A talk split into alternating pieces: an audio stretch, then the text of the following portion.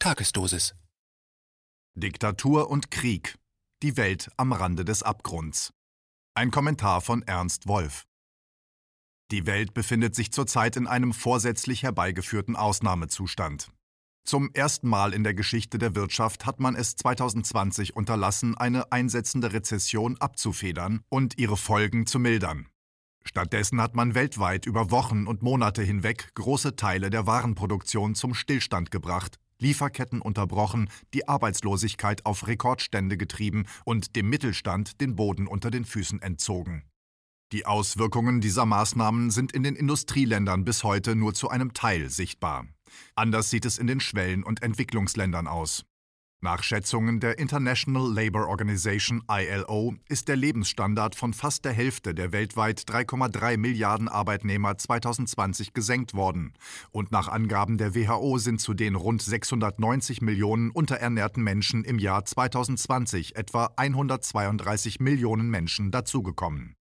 Wer sich fragt, warum man im 21. Jahrhundert ganz bewusst eine solche humanitäre und wirtschaftliche Katastrophe herbeigeführt hat, der sollte einen Blick auf das globale Finanzsystem werfen, denn dort findet sich der Schlüssel zum Verständnis dieser verheerenden Entwicklung. Das globale Finanzsystem ist vor 2020 bereits zweimal in Not geraten. Zum ersten Mal 1998, als ein US-Hedgefonds zusammenzubrechen und mehrere Großbanken der Welt mit in den Abgrund zu reißen drohte. Damals retteten die Banken das System, indem sie den Hedgefonds für knapp 4 Milliarden Dollar aufkauften und so die Fälligkeit von Zahlungen in Höhe von fast einer Billion Dollar verhinderten. Der zweite beinahe Zusammenbruch erfolgte im Zuge der Weltfinanzkrise von 2007-2008. Diesmal waren die Summen, um die es ging, so hoch, dass die Staaten mit Hilfe der Zentralbanken eingreifen mussten. Um die entstehenden Löcher in den Staatshaushalten zu stopfen, wurde die sogenannte Austeritätspolitik eingeführt. Das heißt, während das frisch gedruckte Geld zum großen Teil in die Taschen ultrareicher Investoren floss, wurde die arbeitende Bevölkerung dazu verurteilt, den Gürtel enger zu schnallen. Natürlich blieb diese gewaltige Wohlstandsumverteilung von unten nach oben den Menschen nicht verborgen. Als sich dann Ende 2019 eine nicht mehr zu vermeidende weltweite Rezession abzeichnete, stellte das die Verantwortlichen vor ein Problem. Es war klar, dass die Finanzmärkte im Zug dieser Rezession kollabieren und nur durch eine weitere, noch größere Geldinjektion als in der Weltfinanzkrise zu retten sein würden. Wie aber sollte man der Weltbevölkerung diese erneute Umverteilung von unten nach oben erklären? Wie wir heute wissen, hat man das Problem dadurch gelöst, dass man die Weltwirtschaft durch unzählige Lockdowns abgewürgt und einem Virus dafür die Schuld in die Schuhe geschoben hat. Ein Großteil der Menschheit wurde derart in Angst und Schrecken versetzt, dass man nach dem absichtlich forcierten Einbruch der Finanzmärkte ohne nennenswerten Widerstand die größte Wohlstandsumverteilung in der gesamten Geschichte der Menschheit vornehmen und diese obendrein zur Rettungsaktion erklären konnte. Damit allerdings ist die Welt an einem historischen Wendepunkt angekommen. Da die Zinsen im Zuge der Rettung auf Null oder nahe Null gesenkt werden mussten, können die Zentralbanken das System von nun an nur noch durch hemmungslose Geldschöpfung am Leben erhalten. Die aber führt zur vollständigen Entwertung des Geldes, sodass heute klar ist, das System befindet sich in seinem Endstadium. Aus diesem Grund haben sich die Machthaber und Profiteure ganz offensichtlich für eine Doppelstrategie entschieden das bestehende System bis zu seinem endgültigen Zusammenbruch zu plündern und gleichzeitig im Hintergrund die Errichtung eines neuen Systems vorzubereiten. Dieses neue System sieht die Abschaffung der Kreditvergabe durch die Banken und die Einführung von digitalem Zentralbankgeld vor. Digitales Zentralbankgeld unterwirft die Bevölkerung der vollständigen Kontrolle durch Staat und Digitalkonzerne und bedeutet nichts anderes als die Einführung einer totalitären Gelddiktatur. Gleichzeitig erleben wir im Hintergrund eine zweite, fast noch bedrohlichere Entwicklung. An mehreren Stellen der Welt, wie in der Ukraine, im südchinesischen Meer und im Nahen Osten, werden Krisenherde bewusst angefacht und mögliche Kriege vorbereitet.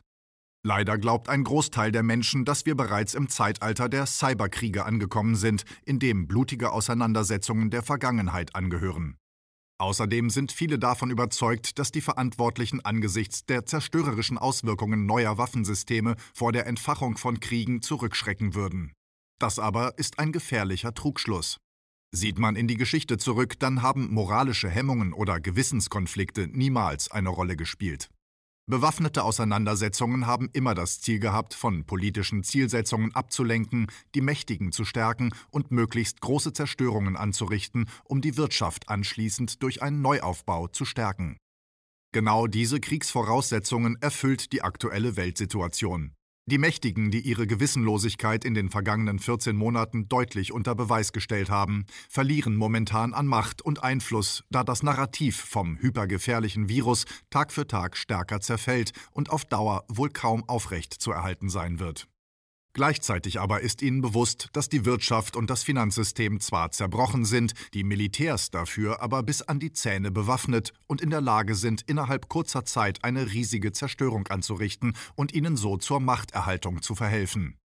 Die Situation, in der sich die Welt in unseren Tagen befindet, gleicht damit einem Sprengsatz, dessen Lunte bereits brennt. Deshalb ist es von höchster Bedeutung, in den kommenden Tagen und Wochen alle Kräfte zu mobilisieren und die Informations- und Aufklärungsoffensive zu intensivieren, um all diejenigen, die noch nicht vollständig im Sinne der Mächtigen manipuliert und konditioniert sind, aus ihrer Lethargie zu holen und sie dazu zu bewegen, sich dem wachsenden Widerstand gegen die Entwicklung in Richtung Diktatur und Krieg anzuschließen. KenFM ist crowdfinanziert und unabhängig. Leiste deinen Beitrag zu freier Presse und unterstütze unsere Arbeit finanziell. Wenn du zukünftig keine Beiträge verpassen willst, abonniere den KenFM Newsletter und installiere dir die KenFM App für iPhone und Android. Weitere Informationen auf kenfm.de/support. Hallo Community. In diesem Video möchten wir euch das Thema Bitcoin ans Herz legen. Wir werden euch erklären, was Bitcoins sind, wie man damit bezahlen kann und welche Bedeutung diese Währung für KenFM hat. Viele von euch haben sicher schon von Bitcoin gehört oder nutzen es sogar privat. Wie ihr KenFM mit Bitcoins unterstützen könnt und warum das für uns aktuell sehr wichtig ist, verraten wir euch jetzt. Das ist ein Bitcoin. In Wirklichkeit existiert so ein Bitcoin aber gar nicht – es gibt ihn nur virtuell im Internet als digitale Währung in einem digitalen Konto. Bitcoin ist eine sogenannte Kryptowährung, die bekannteste weltweit. Man kann damit via Computer oder Smartphone einkaufen, spenden oder sich gegenseitig Bitcoins zuschicken. Bitcoins kann man wie Währungen oder Edelmetalle zum aktuellen Wechselkurs kaufen, verkaufen oder von Freunden zugeschickt bekommen. Einzige Voraussetzung, ein E-Wallet, zu Deutsch eine elektronische Geldbörse. Das ist ein Account oder Konto, über das man Bitcoins empfangen oder versenden kann. Wie ihr wisst, nutzen auch wir bei KenFM schon seit ein paar Jahren Bitcoin, damit wir im Notfall auch finanziell unabhängig bleiben können, zum Beispiel von Banken, die uns nicht mehr mögen. Da viele Banken mit unserer Berichterstattung nicht einverstanden sind und nicht im Zusammenhang mit KenFM genannt werden möchten, kam es in den letzten Monaten so weit, dass uns gar keine Bank mehr mag. Weshalb wir leider damit rechnen müssen, vom kompletten IBAN-Zahlungsverkehr ausgeschlossen zu werden. Deshalb der Appell an euch, beschäftigt euch jetzt schon mit der Funktionsweise von Bitcoin, damit ihr uns auch im Notfall trotzdem weiter unterstützen könnt. Alles, was ihr dafür tun müsst, ist, eure bisherige Unterstützung in Euro einfach in Bitcoin an uns zu senden. Dazu legt ihr einfach eine kostenlose E-Wallet an, wandelt einen Betrag eurer Wahl in Bitcoin um und sendet uns diesen an unseren Bitcoin-Account. Den Link findet ihr unter jedem unserer Beiträge sowie unter diesem Video. Alternativ dazu könnt ihr aber auch diesen QR-Code mit eurem Smartphone scannen. Übrigens, eine detaillierte Schritt-für-Schritt-Anleitung haben wir zum Nachlesen für euch schon einmal vorbereitet. Ihr findet sie auf canfm.de/bitcoin. Ob Bitcoin oder Kryptowährungen wirklich die Zukunft des Geldes sind, wissen wir nicht. Aber vielleicht ist das bald unsere einzige Option, so unabhängig wie möglich und vor allem ohne Bankkonto für euch in Zukunft weiterhin freien und unabhängigen Journalismus machen zu können. Wir hoffen sehr auf eure Unterstützung und sagen jetzt schon tausendmal Danke. Euer Team von KenFM.